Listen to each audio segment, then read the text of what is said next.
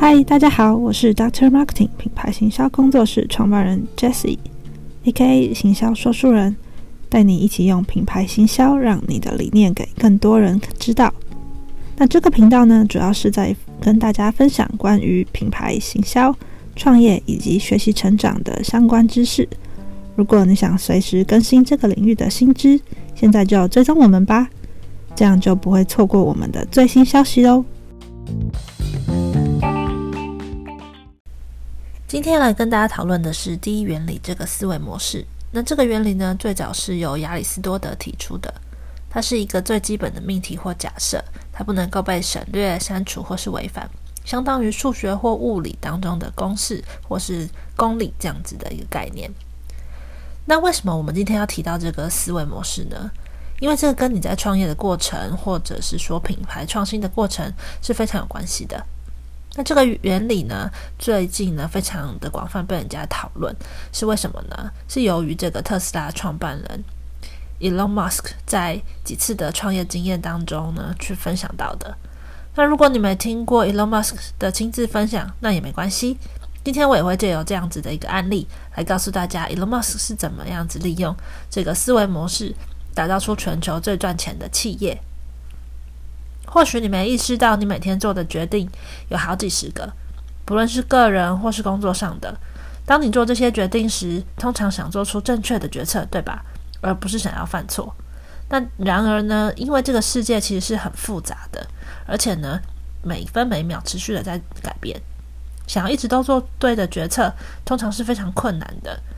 你会不断的面临到陌生的状况，通常呢，你还会伴随着大量的选项。而正确答案呢，总是要等到事后才会看得清楚。那有没有一个最简单的方式，可以帮助你减少风险，并且适当的帮助你优化决策，以及有效的达成目标呢？这时候，我们就应该由底层往上开始思考。举例来说，任何称职的数理老师都会强调，必须知道如何导出公式的重要性。唯有如此，你才会真正的了解数学是什么。你要能够在白纸上破解一道数学难题，和给你一道公式，然后再让你开始解题，这两样是不一样的。更白话一点来说，就像是厨师拿到了食材之后，他可以不用看食谱就可以做成一道美味的料理，和另外一位他必须照着食谱做菜的人做出来的料理，即便是同一道菜，味道也是不同的。帮助你成为不靠食谱的厨师，主要的是心智模式，是从第一理论。开始论证，这是错误少一点的实际起点。实际呢，是从底层往上思考，利用你认为是正确的构成要素来建立完善的理论。第一原理是一套不证自明的假设，是你构成结论时仰赖的基础，也就是食谱里面的食材，或者是说形成一道公式的数学原理。马斯克发展 SpaceX 早期呢，他曾经飞往莫斯科购买导弹，想改造为运输火箭，以及了解各式各样的承包商报价解说。马斯克发现，目前市场的运作方式在效率及成本上，并无法支持他的太空愿景。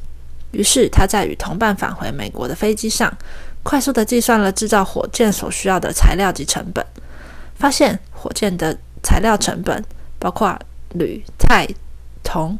碳纤维等等，只占了总成本的两 percent 左右。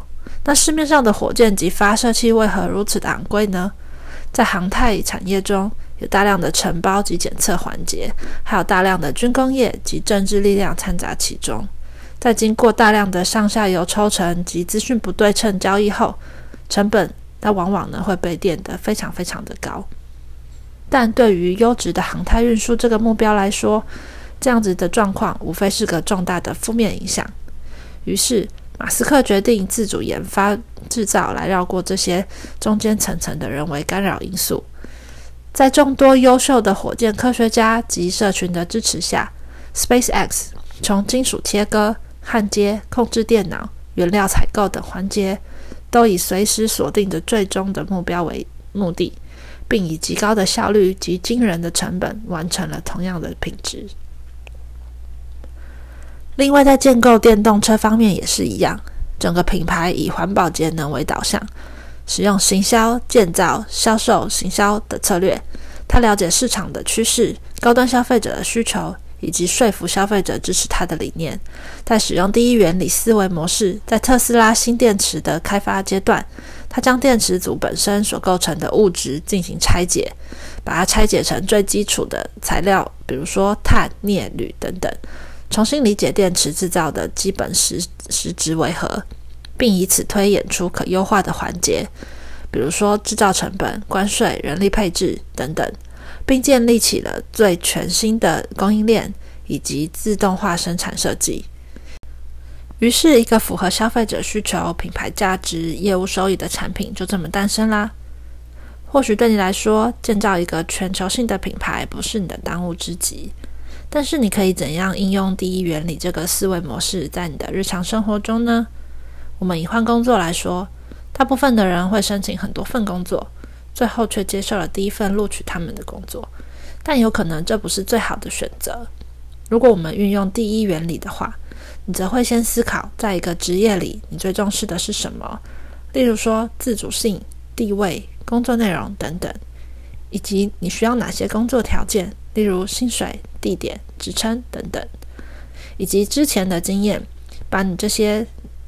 经验通通加起来，对于理想工作就会有比较具体的样貌，然后你就可以累积极的去找那样子的工作。即使是遵循第一原理，如果没有付诸行动的话，也只是停留在思考阶段。你的第一原理只不过是可能正确，也可能错误，或者介于两者之间的假设罢了。你是真的重视工作的自主性，还是你以为你在乎？转换职业真的需要重修科系，或者是说实际上根本没有这个必要，你反而可以从社会当中去学习。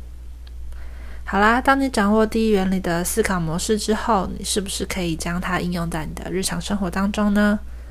或许你可以从定定生活目标开始，又或者你正在着手规划你的个人品牌，那么你也可以学习马斯克，利用第一原理来一步一步的构成品牌建立的各个要件。第一原理能够帮助我们更清晰地朝着目标前进，并忽略许多似是而非的杂音以及刻板印象。在资讯爆炸的时代下，这个思考模式显得更加珍贵。希望各位都能够用更少的时间来达成理想的目标。